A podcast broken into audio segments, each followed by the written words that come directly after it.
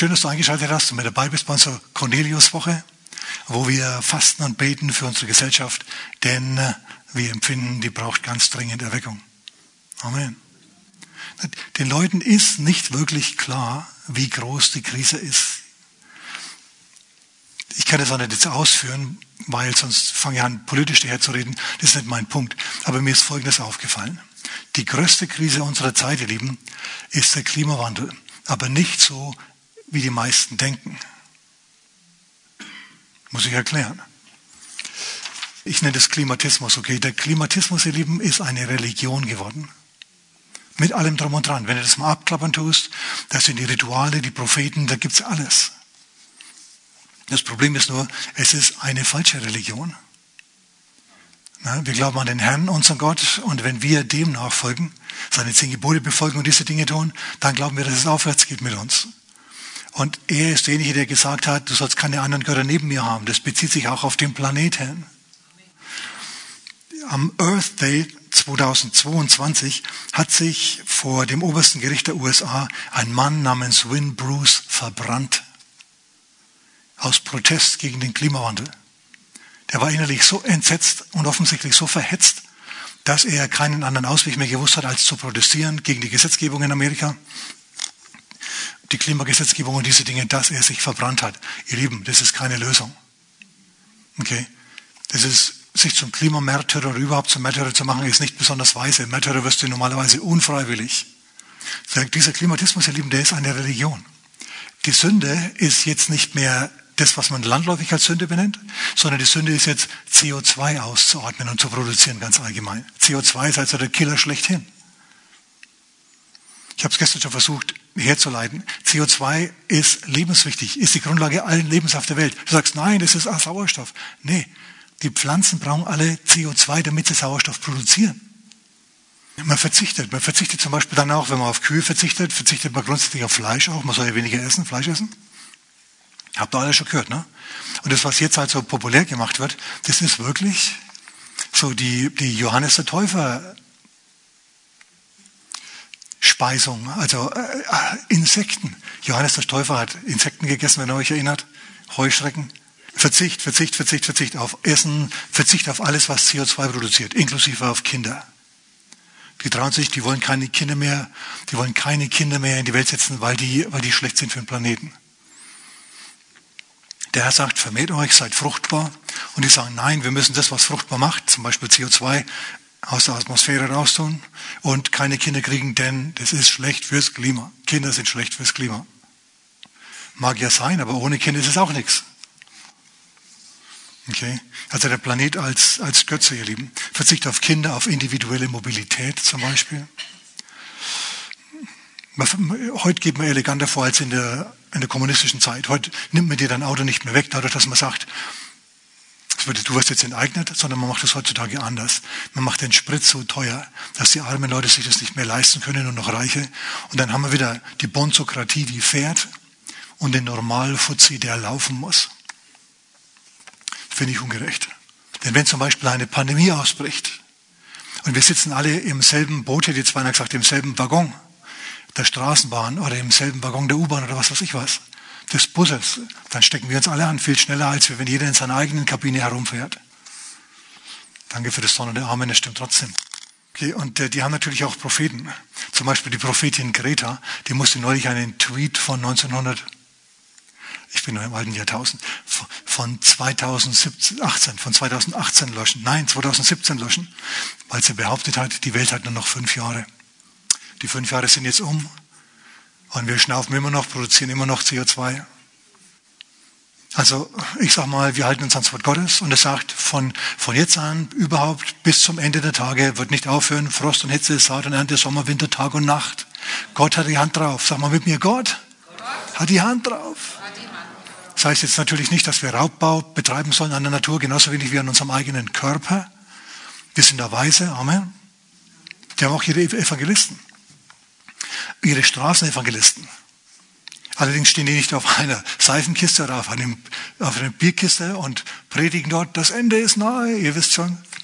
Die haben ihre, ihre Evangelisten auch ihre Straßenprediger. Nur die predigen nicht, sondern die kleben sich fest auf der Fahrbahn. Und damit wollen sie sagen, bekehr dich doch auch zum Klimatismus.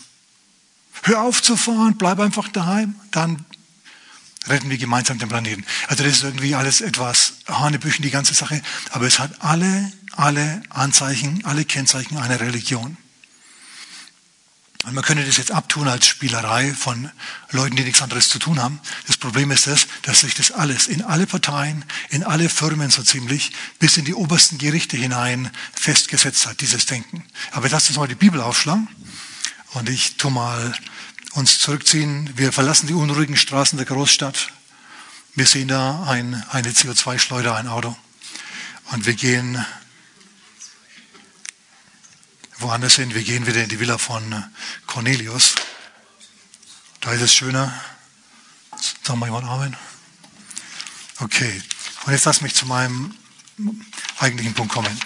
Und zwar Matthäus, Kapitel 21, Vers 2. Da sagt Jesus ganz was Interessantes und Wichtiges. Er sagt, der Stein, den die Bauleute verworfen haben, dieser ist zum Eckstein geworden. Von dem Herrn ist er dies geworden und es ist wunderbar in unseren Augen.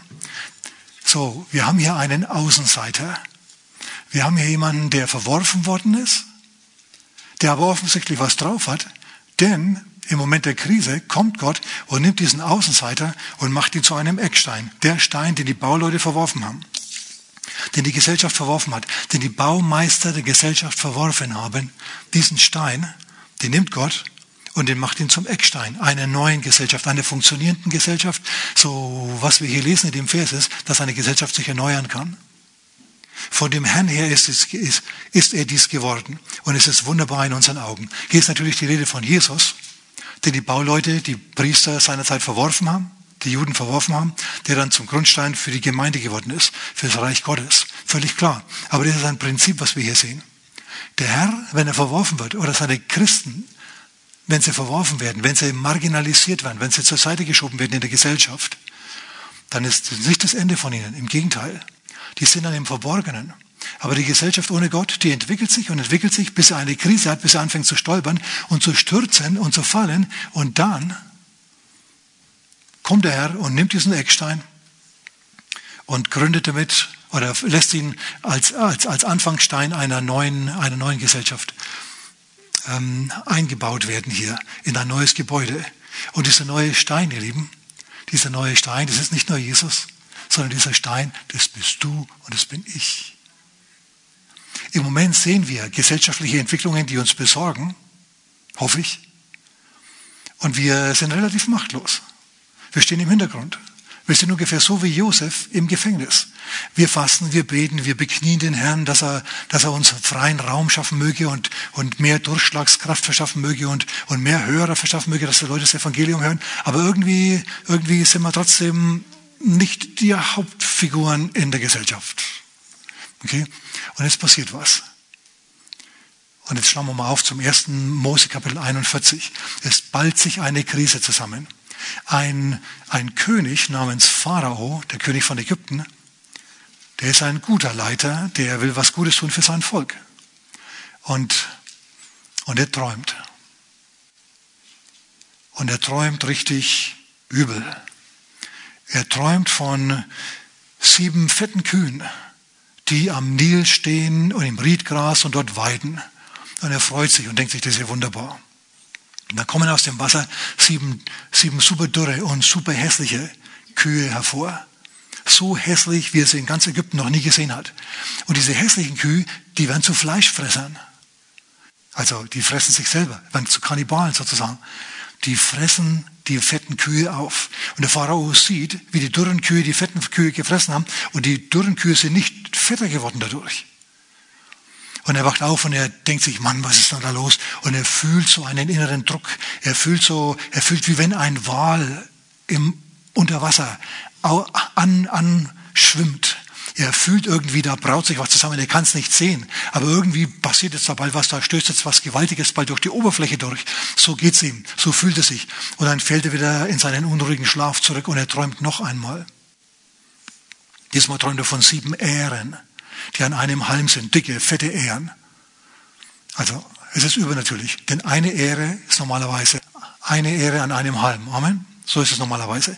Wenn aber an sieben Ehren an einem Halm sind, na, der Klaus ist Bauer, der weiß das, noch besser als wir, wenn sieben Ehren an einem Halm sind, dann ist das übernatürlich, dann ist das ein besonderer Segen, dann ist das was Besonderes.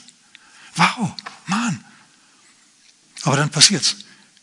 Die vergehen und dann kommen sieben dürre Ehren, richtig vom Ostwind versenkte Ehren.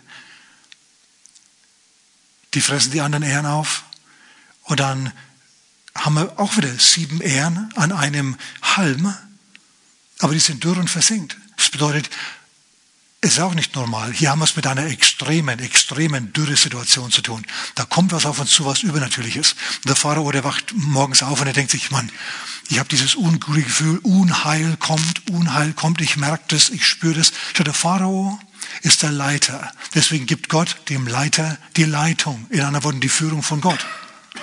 Wäre ja auch doof, wenn er das irgendwie im Schuhputzer sagen würde im Palast. Schuhputzer sind ehrenwerte Leute und es ist eine wichtige, eine wichtige Tätigkeit, falls du Schuhputzer bist, definitiv. Aber du leidest nichts. Der Pharao schon. Deswegen hat Gott dem Leiter sich mitgeteilt. Aber der Leiter hat, den, hat die Stange im Nebel, er hat keine Ahnung, was es jetzt gesollt hat. Ist richtig blöd. Und er ruft seine Priester herbei und seine Sterndeuter und all die Leute, die Fachleute, die Wissenschaftler von damals. Und er legt ihnen den, Thron, äh, den, äh, den Traum vor und er sagt ihnen, was für, eine, was für ein Gefühl der Dringlichkeit, ein Gefühl der Krise, des kommenden Chaos, das er hat. Da bahnt sich was an und ich kann es nicht greifen. Und alle schauen sich an und denken sich, ja, wir können es auch nicht greifen. Sie überlegen hin und her, aber keiner hat eine intelligente Lösung, die er dem Pharao anbieten kann.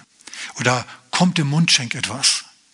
Der Mundschenk, der erinnert sich an eine Episode im Gefängnis. Er war nämlich vor zwei Jahren im Gefängnis und hatte einen Mann kennengelernt namens Josef. Und als der Mundschenk mal geträumt hat, da hat dieser Josef diesen Traum auslegen können.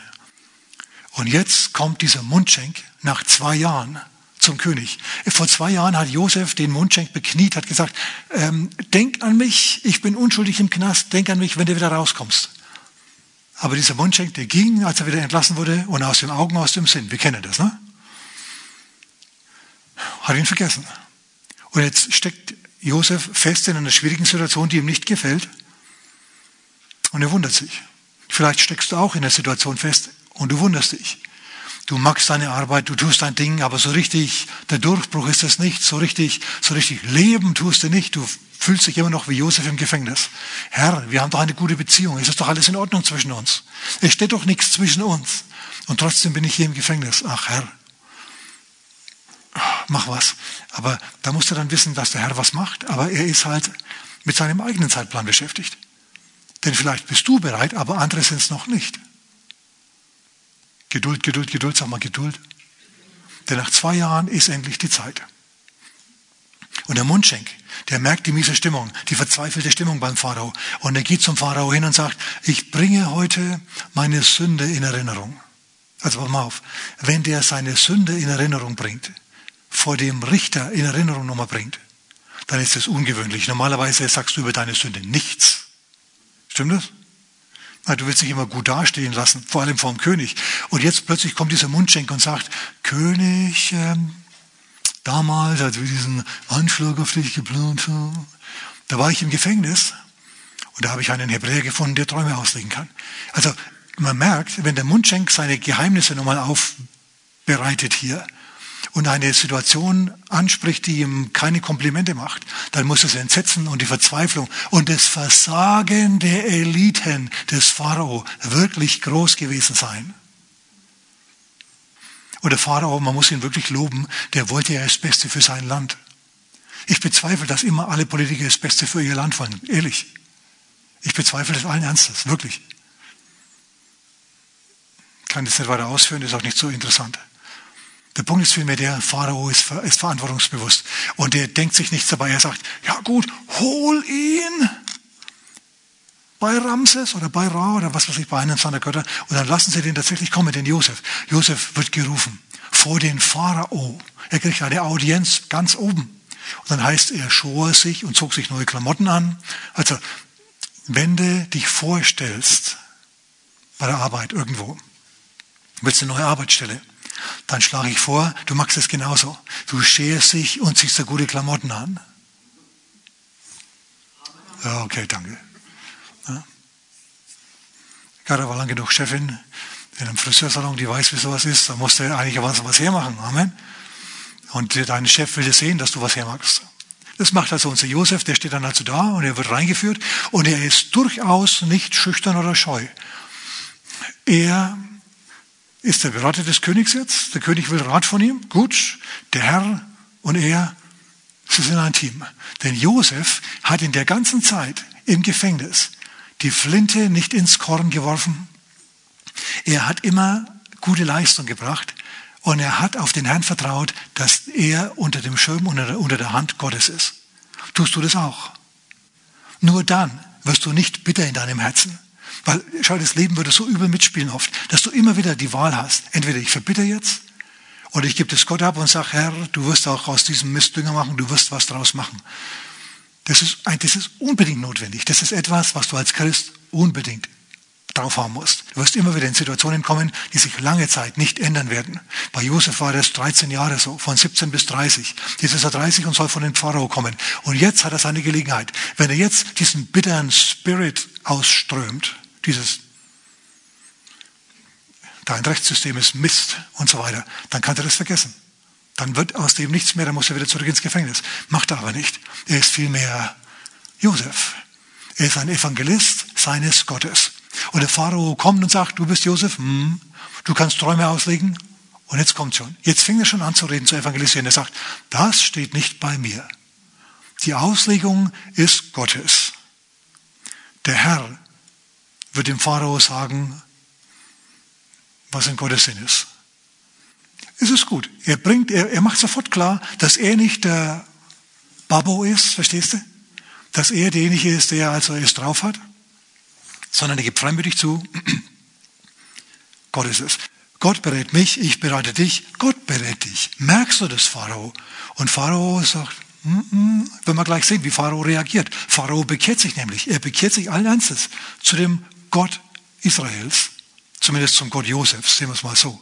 Denn Josef sagt jetzt, okay, sag mir den Traum. Und er schildert also den Traum und dann sagt Josef sofort, es kommen sieben fette Jahre und dann kommen sieben dürre Jahre. Und nun, Pharao, such dir einen, der mit dieser Situation umgehen kann. Such dir jemanden, der weise ist und verständig ist, der mit dieser Situation umgehen kann. Ihr Lieben, es grenzt an eine Beleidigung. Weil du sagst ja, das heißt ja, Pharao, du bist nicht weise und verständig genug, das durchzuziehen. Du hast ja mich gebraucht, um hier auf eine Lösung zu kommen. Also der ist ziemlich kühn, der ist ziemlich kühn.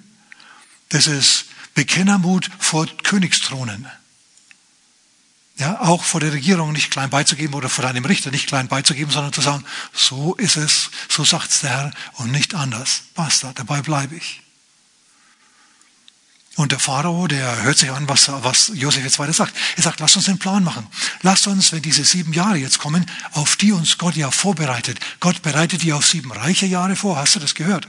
Und er bereitet die Leute auf sieben Mangeljahre vor. Er sagt ihnen, was kommen wird.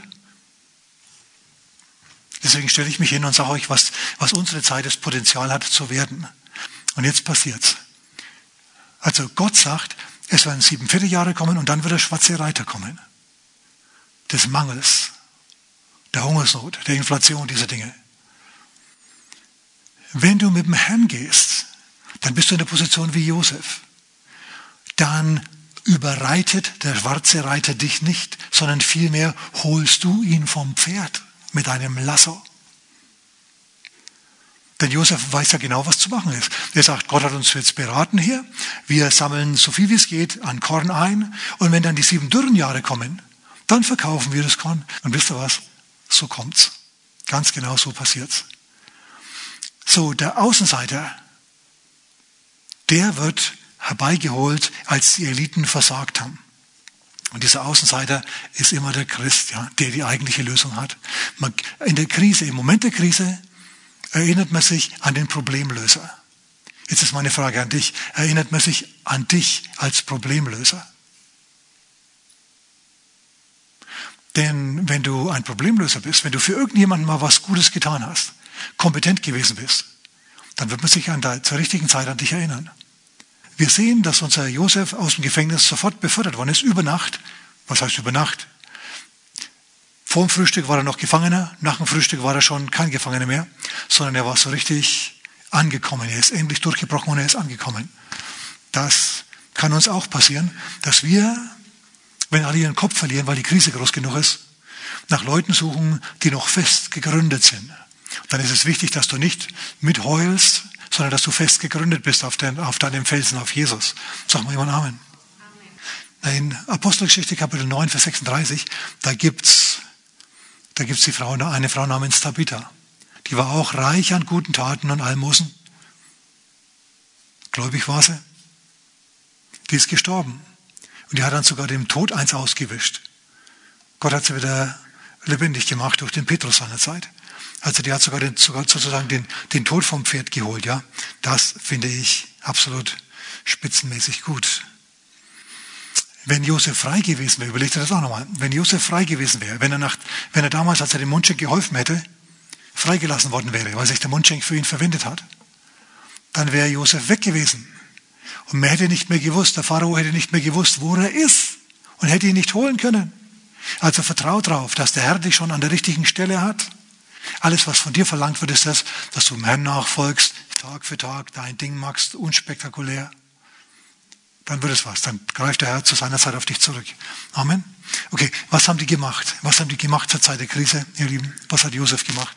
Er hat Vorsorge getroffen. Gott hat gesagt, der schwarze Reiter wird kommen. Und er hat ihn dann nicht reiten lassen und alle überrollt, sondern er hat dafür gesorgt, dass die Vorsorge treffen konnten. Barmherzigkeit auch im Gericht. Gott ist auch barmherzig im Gericht. Immer wenn es bei dir mal nicht so gut läuft, drängt dran und erinnere dich dran, Gott ist auch barmherzig im Gericht. Es wird wieder besser werden. Es wird wieder, es geht wieder aufwärts. Sag mal mit mir, es wird wieder aufwärts gehen. Und ganz genau das ist eben bei Josef auch passiert. Auf was ich heraus will, ist Folgendes. Sich vorbereiten, Vorsorge treffen, ist nicht verkehrt und ist nicht schlecht. Josef hat Vorsorge getroffen. Und sagst, naja, Pastor, das ist alles Altes Testament. Du, diese Reiter, die reiten nicht nur in der Offenbarung, die reiten in der ganzen Bibel, auch im Neuen Testament. Hast du noch nie Offenbar äh, äh, Apostelgeschichte Kapitel 11 gelesen? Da weissagt ein Mann namens Agabus, dass eine große Hungersnot kommen wird. Die kam dann auch unter Claudius. Was haben sie gemacht? Sie haben Vorsorge getroffen. Und weil andere diesen Propheten nicht gehört haben, sind sie natürlich überrascht worden von dieser Hungersnot. Und zwar die Gemeinden in Judäa. Und dann haben die Gemeinden in Antiochien, das waren Heidenchristen, die haben ein Opfer gesammelt, ein richtig dickes, fettes Missionsopfer, das sie dann runtergeschickt haben nach Judäa. Schon damals war es noch so, dass die Juden, die jüdischen Christen, Vorurteile hatten den Heidenchristen gegenüber und befangen waren denen gegenüber, konnten immer noch nicht richtig miteinander essen und diese ganzen Dinge. Und jetzt haben die Heidenchristen für die Judenchristen ein Opfer gesammelt.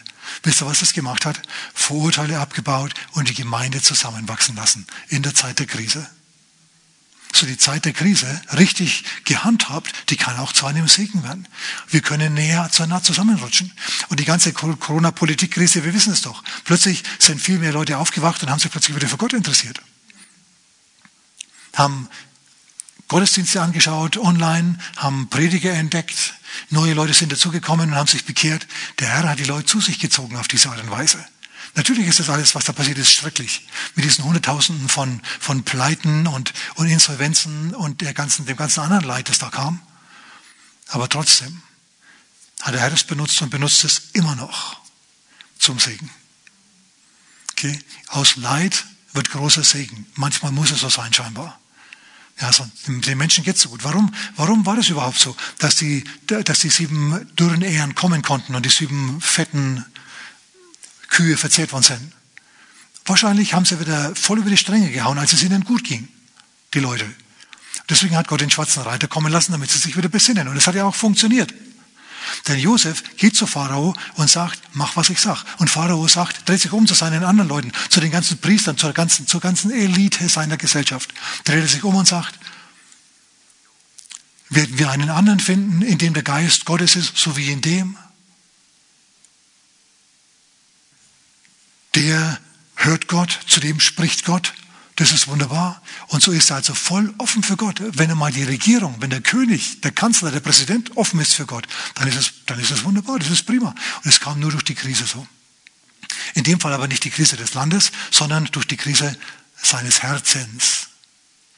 Wir beten also für unsere Regierung auch, dass sie auch solche Träume kriegt, damit sie dann die richtigen Entscheidungen treffen können und dass sie dann die richtigen, die richtigen Berater bekommen. Die Josefs, die Verworfenen, die, die Steine, die die Bauleute bisher verworfen haben, dass die plötzlich ankommen und die Ecksteine werden. Zu einer prosperierenden Gesellschaft, wie das bei Josef seiner Zeit war. Amen. Ihr wisst, um was es heute geht. Lasst uns für die Regierung beten, dass die Weisheit bekommt. Amen. Und die richtigen Berater. Die richtigen Berater. Vielleicht noch ein Gedanke ganz kurz. Ich muss hier loswerden, okay? Seine Brüder, die haben ihn als Sklaven verkauft nach Ägypten. Und jetzt, jetzt kommen seine Brüder und müssen als Sklaven ihres Hungers nach Ägypten gehen. Siehst du da was? Und der, den sie verworfen haben, den, der, den sie verachtet haben, der ist in der Zwischenzeit zum Eckstein geworden, auf dem sich die neue Gesellschaft in, in Ägypten gegründet hat. Der ist zum Eckstein geworden. Der Verworfene, der von ihnen Verworfene, der ist jetzt zum Regenten in diesem anderen Land geworden. Von dem wollen sie jetzt was. So der, den sie davon gejagt haben, der soll jetzt ihr Retter werden. Sag mal mit mir, man sieht sich immer zweimal. Deswegen sei immer freundlich zu den Leuten. Du weißt nie, in welcher Position die mal auftauchen. Heute sind sie Sklaven und du verkaufst sie und im nächsten Moment sagst du, Majestät, Majestät, ja. Gib mir was zu essen, Majestät. Ich verhungere sonst, Majestät. Hm, merkt ihr da was? Poetische Gerechtigkeit. Mir gefällt sowas, wenn ich das sehe in der Bibel. Ich muss jetzt Schluss machen. Amen, weil wir haben jetzt einen Gebetsabend hier. Amen. Herr, wir beten für unsere Regierung auf Landesebene, auf Bundesebene und Vater für den ganzen Westen. Vater, wir bitten dich, dass du die Christen, die dort irgendwo herumlungern, Herr, in Ministerämtern, in Staatssekretärämtern, in, in Beamtenämtern als Bundestagsabgeordnete, Vater, dass du die erwächst, dass du denen Weisheit Gottes gibst. Vater, dass du der Regierung das Gefühl für die Krise bekommst und vor allem auch ein Bedürfnis der echten Krise und nicht der eingebildeten Krise abzuhelfen. So, Vater, lass Weisheit fließen. Schenk Träume, gib Visionen, Herr. Gib Ernüchterung, wo es notwendig ist. Und räum die Falschen aus ihren Hoheitspositionen ab, Herr, und bring die richtigen und die guten Leute an. Vater, nicht um der Sünde willen, sondern um deine Kinder willen, um der Gerechten willen. Vater, dass wir leuchten können wieder, wie die Stadt auf dem Berg, Herr erbaut auf dem großen Felsen, nämlich dem Christus. Vater, das ist unser Gebet heute Abend. In Jesu Namen. Amen.